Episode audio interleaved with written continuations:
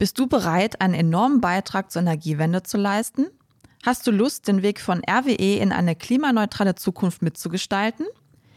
Bei RWE Technology bieten wir dir die Möglichkeit, dich mit deinen Qualifikationen in spannende internationale Großprojekte mit Fokus auf Technologien wie Batteriespeicher und Wasserstoff aktiv einzubringen. Haben wir dein Interesse geweckt? Dann klick auf den Link zu unserer Website in der Beschreibung und werde Teil vom Team RWE.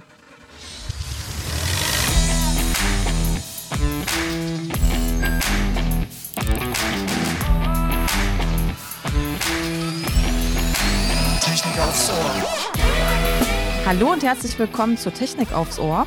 Ja, wir befassen uns heute mit Frauen und Männern in Führungspositionen und was es mit der gläsernen Decke auf sich hat. Wer das Wording noch nicht gehört hat, äh, ich kannte es vorher auch nicht übrigens, ich glaube Marco auch nicht. Nee. Wir sind da total gespannt drauf.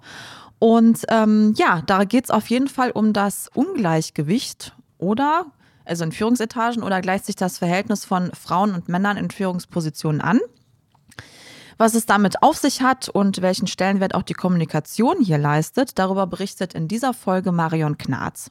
Ja, Marion Knarz begann ihre Karriere mit 19 Jahren in einem Konzern und sollte mit 34 Jahren Vorstand einer großen amerikanischen Aktiengesellschaft werden. Auf diesem Weg hat sie viele Erfahrungen gemacht, positive wie negatives, aber sie hat auch Entscheidendes richtig gemacht. Und um dieses Entscheidende auch anderen zu vermitteln, gründete Marion Knarz 2004 Skibos.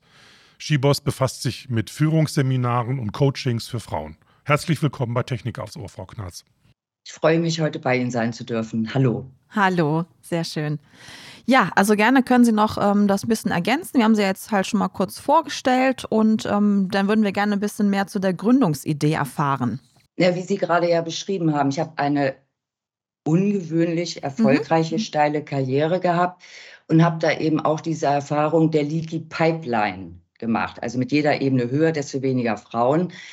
Ab einer gewissen Ebene war es so, dass ich in der Regel die einzige Frau war mhm. in den Runden. Und da ist dann eben auch so eine Erfahrung, Kollegen kommen vom WC oder Ranghöhere kommen vom WC, haben mal eben ein paar Gedanken ausgetauscht, haben neue Informationen oder haben mal eben etwas abgestimmt.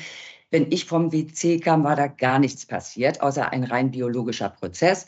Und ich dachte irgendwann, Mensch, da muss sich was ändern. Also die Zeit ist reif für mehr Frauen in wichtigen, verantwortungsvollen Positionen.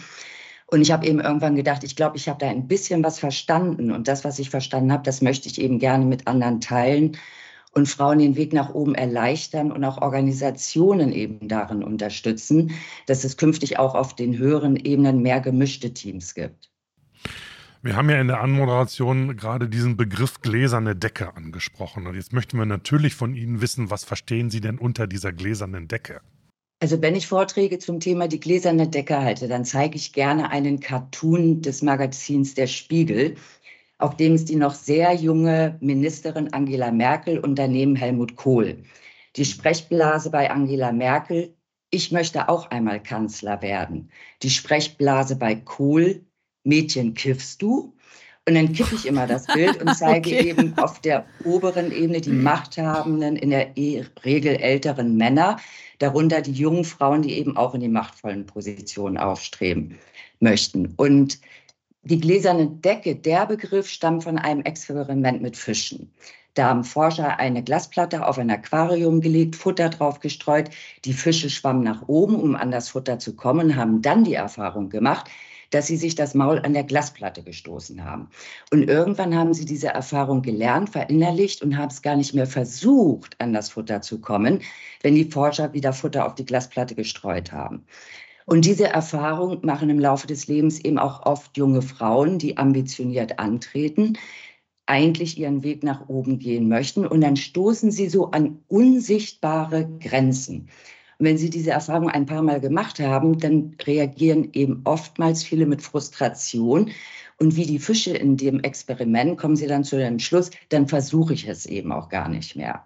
So, und da ist eben unser Ansatz hier mit Schibos, dazu unterstützen, Wege aufzuzeigen, wie man durch die gläserne Decke kommt. Mhm. Ähm, was tragen denn beide Seiten, sage ich jetzt mal, dazu bei, dass diese gläserne Decke immer noch hält und nicht irgendwie schon eingekracht ist? Naja, also wenn wir jetzt mal wieder das so Stereotyp mhm. schwarz-weiß nehmen, mhm. oben eher machthabende ältere Männer, Also da gibt es ja wirklich Studien noch und Löcher, die besagen, die Welt ist immer noch sehr ungerecht. Also als Frau in unserer Gesellschaft, wenn es um machtvolle Positionen geht, dann muss man fachlich, inhaltlich mit der Leistung besser sein, um überhaupt mhm. als ebenbürtig wahrgenommen zu werden. Das ist schon mal ein Punkt. Geliebte Stereotype und eben auch genderspezifische, geschlechtsspezifische Stereotype spielen eine große Rolle. Mein Lieblingsbeispiel ich war eingeladen von den deutschen Chefärzten der Unfallchirurgie und Orthopädie. Typische Frauenquote 1,5 Prozent. Hm. Das heißt, ich sollte sprechen vor 247 Chefärzten und drei Chefärztinnen. Mhm. Top-Thema in den Pausen, die Feminisierung in der deutschen Medizin. Aber da war die Welt noch in Ordnung. okay. Und am Abend vorher war ich essen mit einigen Chefärzten. Und dann guckt mich ein Chefarzt an und sagt, ach, wissen Sie was, Frau Knarz, Frauen haben es in der Chirurgie natürlich auch deutlich schwerer als wir Männer, deutlich schwerer. Und ich gucke ihn ganz interessiert an und frage, warum. Und dann antwortet, und ich dachte jetzt innerlich, es geht um schwere Bleischürzen, schweres Gerät, also so physische Herausforderungen. Mhm. Aber dieser Chefarzt guckt mich fröhlich an und sagt, naja, Frauen können ja erheblich schlechter räumlich logisch denken. Das wissen wir ja vom oh, okay. Einatmen. So, dann habe ich an dem Abend gar nichts dazu Starker gesagt, habe aufgegessen, mhm. erzähle das am nächsten Tag auf der Bühne mhm. und zeige dann einen Film, wie ein kleines Mädchen auf ihrem Dreirad wie die Bruce Brothers mit einem Mega-Drift einparkt. Der ganze Saal hat natürlich gelacht, dem besagten Chefarzt hat es auch gefallen. es gibt keine Studie, die belegt, dass wir schlechter räumlich logisch denken könnten. Also das macht uns den Aufstieg in der Chirurgie nicht schwerer. Aber die Stereotype, die mhm. vor Ort herrschen, die ja. Mhm. Also das ist die männliche Seite, wenn man jetzt das so schwarz-weiß, wie gesagt, ähm, sagen will. Da gibt es viele Beispiele. Und mein Ansatz ist ja dann aber eben bei den Frauen anzusetzen hier mit unserer Arbeit und da Techniken zu zeigen, wie ich meine inhaltliche gute Leistung, die ja Frauen oftmals im Arbeitsalltag mhm. haben, wie man die sichtbarer macht, wie man kompetenter, souveräner, zielorientierter agiert in einem eben eher männlich geprägten Umfeld. Mhm. Können Sie da schon mal aus dem Nähkästchen plaudern? Also was, was sind da so Ihre Ansätze oder was raten Sie da, was, was man da machen sollte, nicht machen sollte? Also der Kern meiner Arbeit ist ja immer überhaupt erstmal die zu vermitteln, mhm. welche Kommunikationsregeln mhm. gibt es in professionellen Systemen. Und da erkläre ich immer die Unterschiede hierarchischer, non-hierarchischer Kommunikation. Mhm. Warum das etwas mit Männergruppen und Frauengruppen auch zu tun hat, da streitet die Wissenschaft seit Jahren, warum sich das beobachten und beschreiben lässt. Die eine Fraktion in der Wissenschaft sagt alles Biologie, die anderen sagen alles Sozialisation. Ich verfolge das immer nur aus dem Augenwinkel heraus, denn für mich als Individuum gilt doch, egal ob Mann, Frau, divers, ich kann doch lernen, wie die Regeln der Gruppe sind, mit der ich täglich interagiere oder deren Bestandteil ich bin. Und der Punkt ist, dass wir es im professionellen Zusammenhang in der Regel mit dem Regelwerk des Hierarchischen zu tun haben.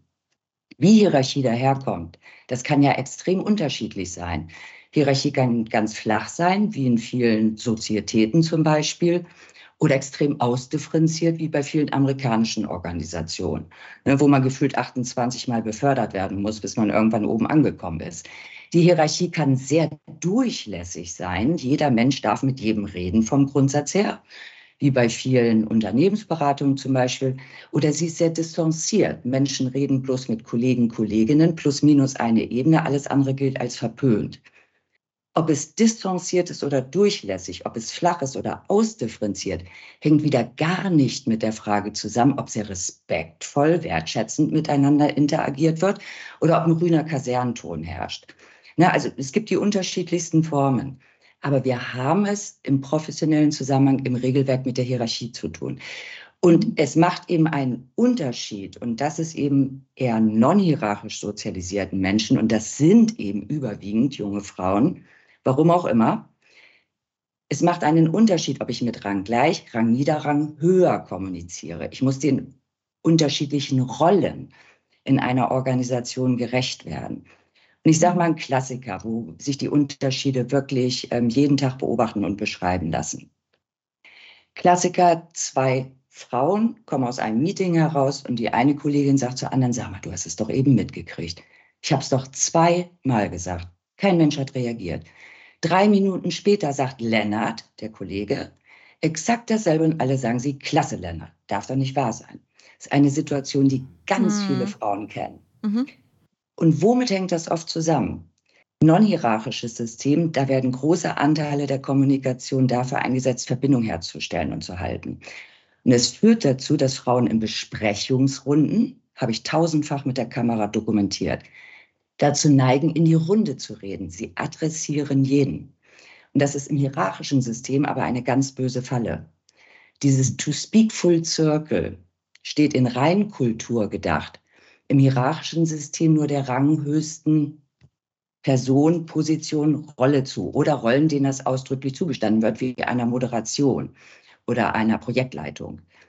Es kann mir passieren, wenn ich vielleicht so mittelmäßig gerankt bin und ich spreche in die Runde und vielleicht auch mit, noch mit so Gestus, Attitüde, dass die ranghöchste Person sich davon angegriffen fühlt, mich verbal angeht und ich denke, was denn, ich habe ihr doch nur eine Idee geteilt. ja, und wenn ich wie in dem Beispiel eben von einer rangniederen Position heraus in die Runde rede, dann ist das in aller Regel ein Geräusch. So, und der Kollege hört jetzt meinen Beitrag, findet den gut und adressiert jetzt direkt die ranghöchste Person, den Entscheider, die Entscheiderin im Raum. Und wenn diese Person nickt, sagen alle, boah, Lennart, klasse Beitrag. Also es gibt so ganz viele Missverständnisse, die sich im Arbeitsalltag stark auswirken und die man sehr leicht beheben kann, wenn man einmal die Systematik der Systeme verstanden hat.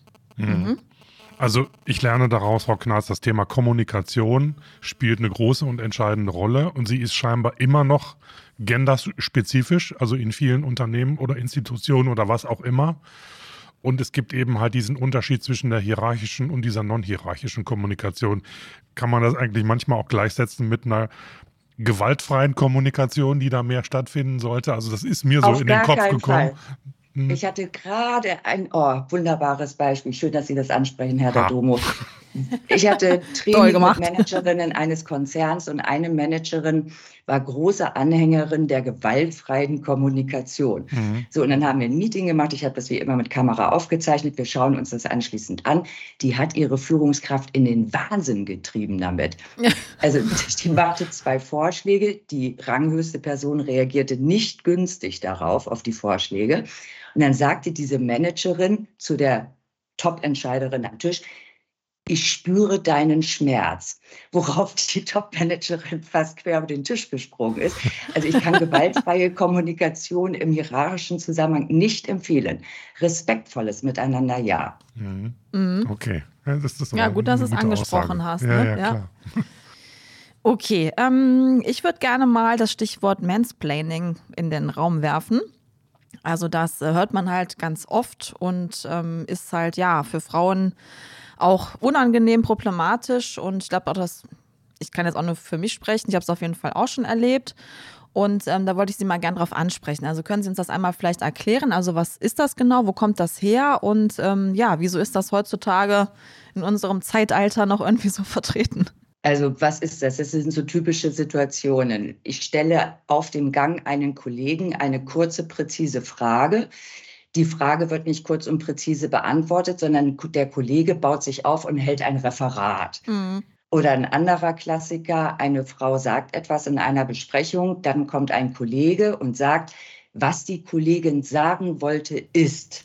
Mhm. So, also, und das sind so klassische Situationen, wo Frauen denken, meine Güte, was passiert hier gerade? Ähm, woher das kommt, also ich erkläre mir das persönlich, bin ich keine Expertin. Ich mhm. erkläre mir persönlich das mit kulturellem Verhalten. Früher war es ja so, dass Frauen gar nicht ausgebildet wurden. Mhm. In der Generation meiner Großmütter und Mütter war es noch so, dass die Jungs die Bildung erhielten und die Mädchen wurden eben auf den Haushalt vorbereitet. Also konnten Männer die Welt natürlich auch viel besser erklären. Also dieser mhm. gefühlt geerbte Ansatz, ich weiß es einfach besser, denn ich bin männlichen Geschlechts. Also das ist zumindest meine persönliche Erklärung, woher ja. es überhaupt kommt.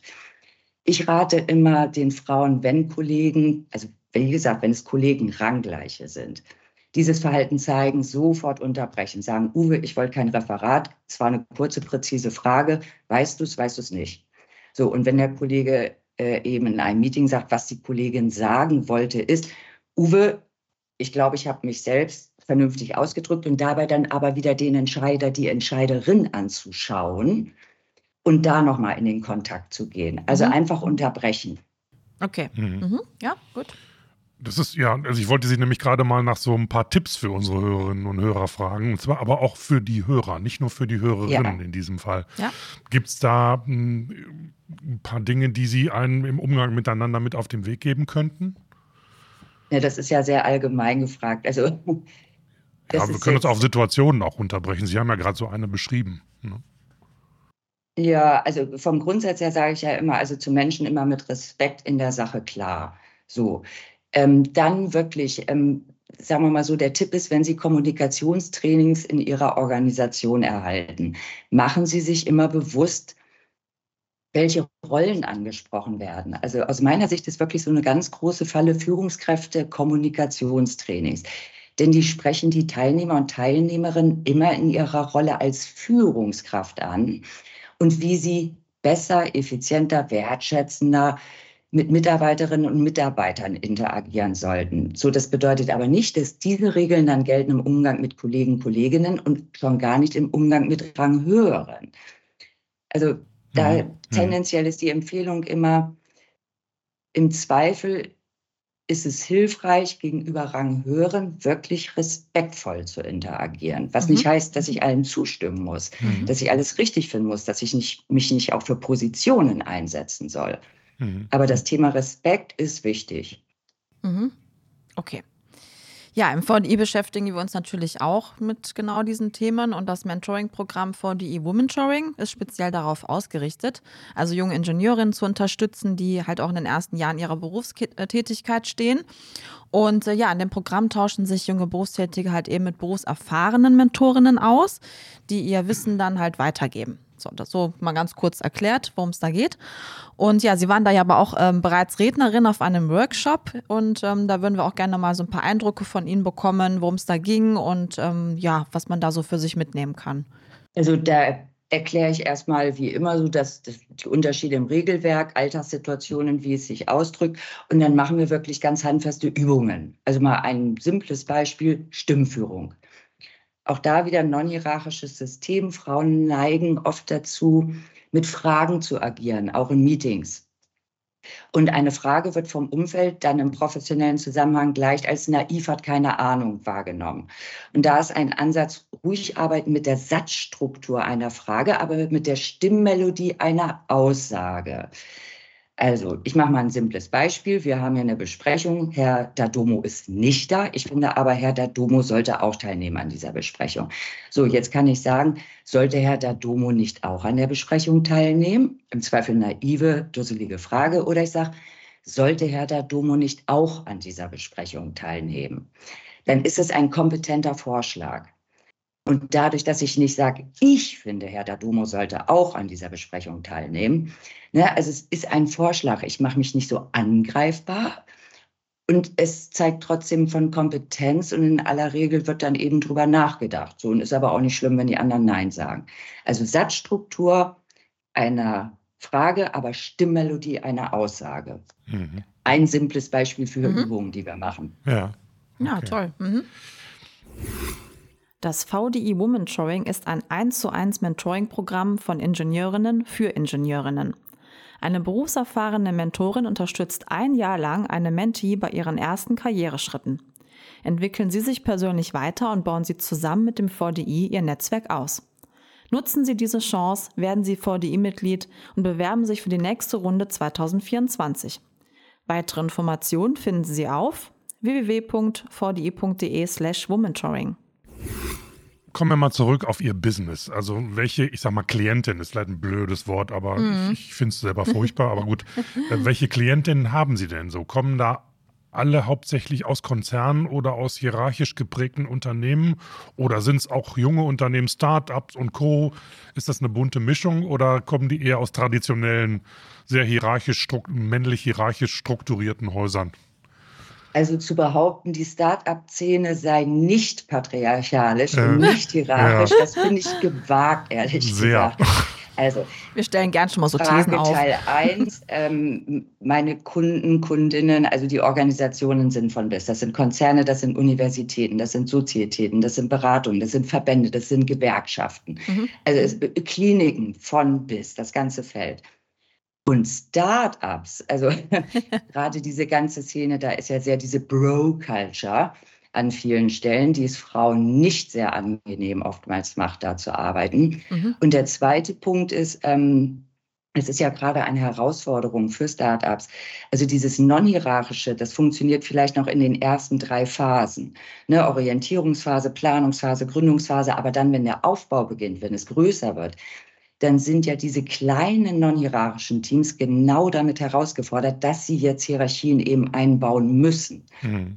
So, weil es müssen Rollen zugeschnitten werden, es müssen Verantwortungsbereiche aufgeteilt werden, es müssen Zwischenebenen eingezogen werden. So, und dann ist eben die Frage, und das ist unabhängig davon, bin ich ein Traditionskonzern oder bin ich ein junges Start-up?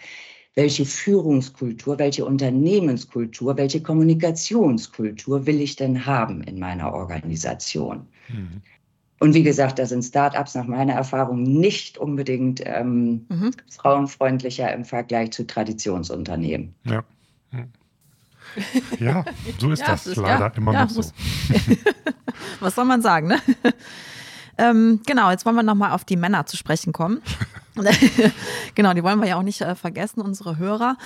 Ähm, genau, also wenden sich zum Beispiel auch Männer an Sie. Also kommt das vor, dass Sie da irgendwie äh, Feedback bekommen oder vielleicht auch äh, tatsächlich anfragen, irgendwie, wie kann ich mich jetzt besser verhalten oder die Perspektive halt da auch mal deutlich wird. Und ähm, genau, da würden wir mal gerne wissen, ob das auch vorkommt oder ja nicht. Ja, das hat so verschiedene Ebenen. Also mhm. erstmal vom Grundsatz her mit Shibos bieten wir natürlich Workshops, Vorträge, Formate an, die der Organisation in Gänze, Männern, Frauen, diverse, also alle mhm. darin unterstützen, wie können wir besser werden bei dieser Thematik so. Ähm, das sind dann aber für Männer oftmals eher so unconscious bias Trainings, also Stereotype, sich bewusst zu machen und zu gucken, okay, welche habe ich da überhaupt und wie kann ich mich in mhm. Situationen mhm. künftig vielleicht auch anders verhalten. Das reine Training, das ich mache, da muss man ja vom Grundsatz her sagen, das ist ja für jeden Menschen relevant. So. Ja. Mhm. Und natürlich würden sehr gerne viele Männer dieses Training auch machen. Das ist bloß meine Antwort immer.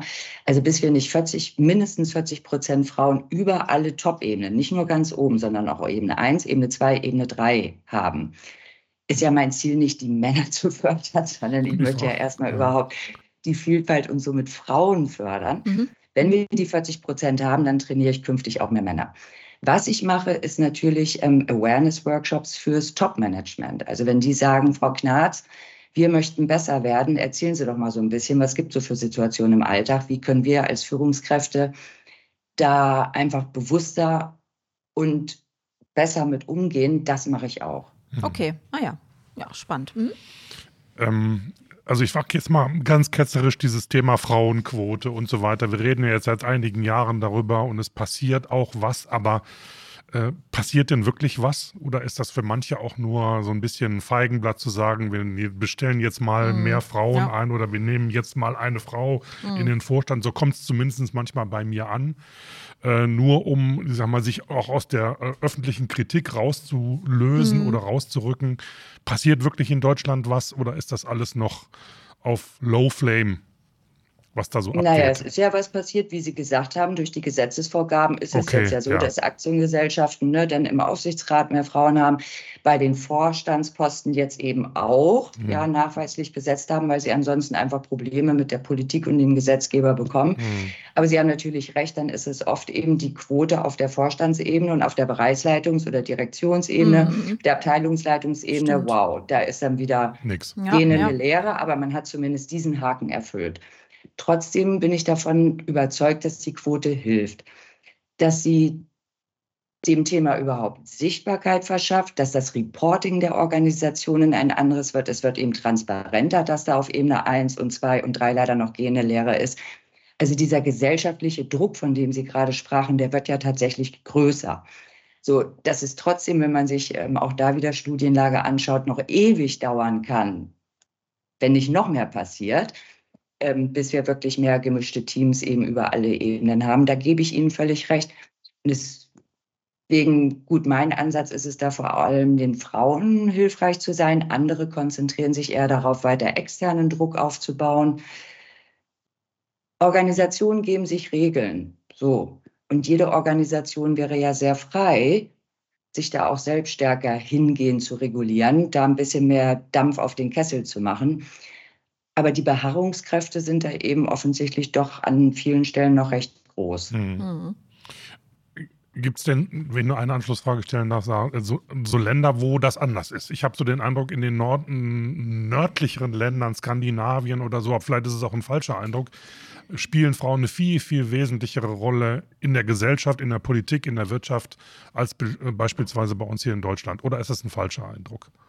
Nö, also die Frauen, die in Skandinavien gelebt haben und dann wieder in Deutschland sind, teilen diesen Eindruck hm, sehr. Hm. Also äh, wir haben auch in den skandinavischen Ländern immer noch eine, na, jetzt hänge ich tatsächlich bei dem Wort, also ja, wir haben eine Geschlechterungleichheit. Also das ja. würden auch Isländerinnen für sich in Anspruch nehmen, Schwedinnen, Däninnen und so weiter. Mhm. So, und trotzdem sind die aus deutscher, vor allem westdeutscher Sicht viel weiter, was die Gleichstellung der Geschlechter angeht. Mhm. Auch was die Gleichstellung von Care-Arbeit angeht im privaten Bereich also Regularien, die es eben auch Männern und Frauen, diversen Menschen ermöglichen, beides viel besser zu vereinen. Mhm.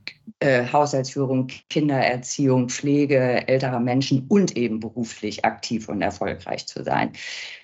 Also die sind weiter. Warum das so ist, bin ich keine Soziologin, aber es gibt eine interessante These, weil es Angeblich haben mir das mal mehrere gesagt, weil es Fischervölker sind, wo die Frauen über lange Zeit immer alleine waren, den ganzen Laden okay. geschmissen haben. Mhm. Und wenn die Männer dann irgendwann zurückkamen, sich das nicht haben wieder alles komplett aus der Hand nehmen lassen. Und dann mhm. gesagt haben, hier, demnächst bist du wieder weg. Ich weiß schon, wie das hier läuft. Also jetzt mal ein bisschen salopp ja, mhm. gesprochen. Aber das fand ich recht einleuchtend als ja, Erklärung. Absolut, ja, ja. Okay. Ja, Sie haben ja auch ein äh, aktuelles Buch auf dem Markt.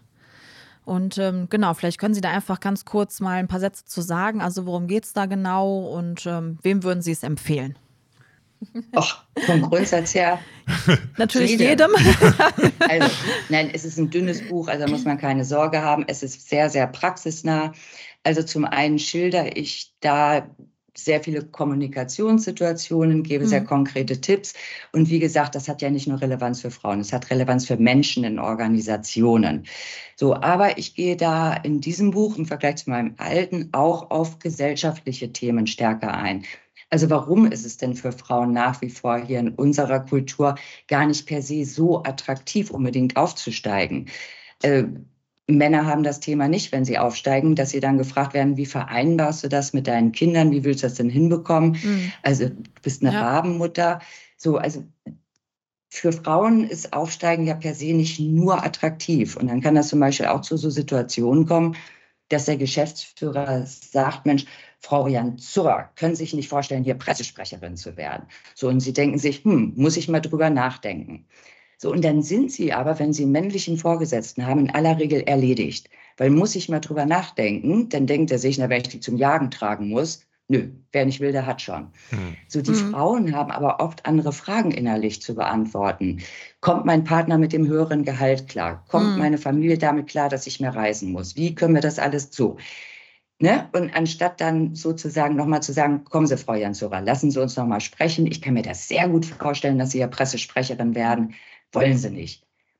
Also da sind auch wieder so Missverständnisse. Warum wird Frauenarbeit systematisch schlechter bezahlt? Wie sind da ja. die historischen ja, Wurzeln? So, so. Thema, ne? Also das sind viele Aspekte, die, auf die ich in dem Buch eingehe, stellt auch viele Studien vor, warum eben Frauenleistung nach wie vor systematisch schlechter bewertet wird. Also ich glaube, man wird nicht dümmer, wenn man es liest, so will ich es mal sagen. Sagen Sie doch bitte noch, wie das Buch heißt, Frau Knarz. Ja, das ja. Buch heißt Frauenmacht. Gut ist erschienen Toller im Titel. Verlag. Ja, aber Simpel das, das M ist, glaube ich, klein geschrieben auf dem Titel, ne? Oder ist es groß geschrieben? Ja, es ist. Ah, toll. Nee, du es alles in Versalien. Ah, okay, Gut, aber okay, das kann man ja so und ja. so lesen. Ja, sehr genau. wunderbar. Verlinken wir auf jeden Fall auch in den Show Notes, ne? Ja, ja. machen wir. Genau. Ja. Ja. Schon ist eine ja, halbe Stunde um. Ja, dann sind wir schon am Ende des Podcasts. Jetzt haben wir mal einen kleinen Einblick bekommen, ja. was sich da alles tut oder was sich da alles noch tun muss und tun mhm. muss führt ja immer zu der Frage, die wir am Schluss immer allen unseren Gästen stellen, so einen kleinen Blick in die Zukunft zu machen. Also wir haben ja gesagt, oder Sie haben gesagt, diese gläserne Decke, die ist noch da. Äh, was braucht es denn jetzt wirklich, damit die irgendwann mal auch mal kaputt geht oder gar nicht mehr da ist? Und wie lange wird das noch dauern in Ihrer Einschätzung? Ich meine, sind viele Aspekte, die da einspielen, Generationen, Sachen und so weiter, Traditionen. Aber ja. irgendwann muss das doch mal aufhören. Ja, wäre schön, wenn es so wäre. Also die Hoffnung, ich gebe sie nicht auf. Ne, mein Motto ist immer heiter weiter. Und nochmal, also bei der ganzen Quotendiskussion. Keiner mag sie, aber die Quote hilft. Davon mhm. bin ich mhm. wirklich überzeugt.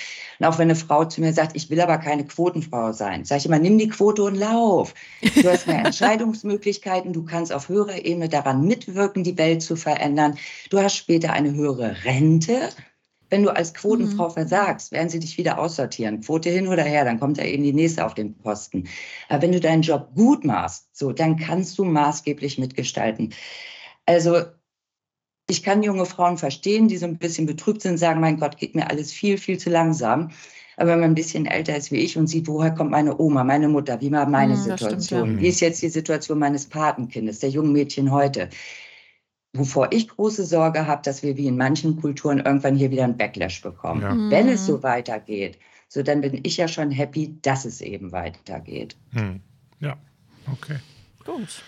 Herzlichen Dank Hocknars, für vielen dieses Dank. spannende das war Interview. Echt spannende Themen, die wir hier ja, mal angesprochen ja. haben. Und äh, ja, also es ist ein Thema, was uns alle beschäftigt, Absolut. auch hier beim VDI. Ja, ne? definitiv. Einem eigentlich sehr männergeprägten Verein. So ehrlich aber, wollen wir sein, ja. wir arbeiten alle hart dran. dass, das sich, dass sich das ändert. Ja. Gut, okay. Genau. Ja, also wer noch mehr über Frau Knarz und das, was sie tut, erfahren möchte, der schaut bitte in unsere Show Notes. Da mhm. steht eine Menge drin. Ja, auch zum äh, 4D Woman Drawing Programm. Da werden wir natürlich auch Informationen hinterlegen und äh, passende Informationen. Genau. Und ansonsten schreibt uns auch gerne, wenn ihr Fragen habt, Feedback, was ihr für Themen von uns hören wollt, an podcast.vdi.de oder kommentiert die Folge. Genau. Wir bedanken uns bei Ihnen, Frau Knarz, für die interessanten Einsichten in das Thema und mhm. äh, sagen Tschüss bis zum nächsten Mal und alles Gute. Ja, alles Gute.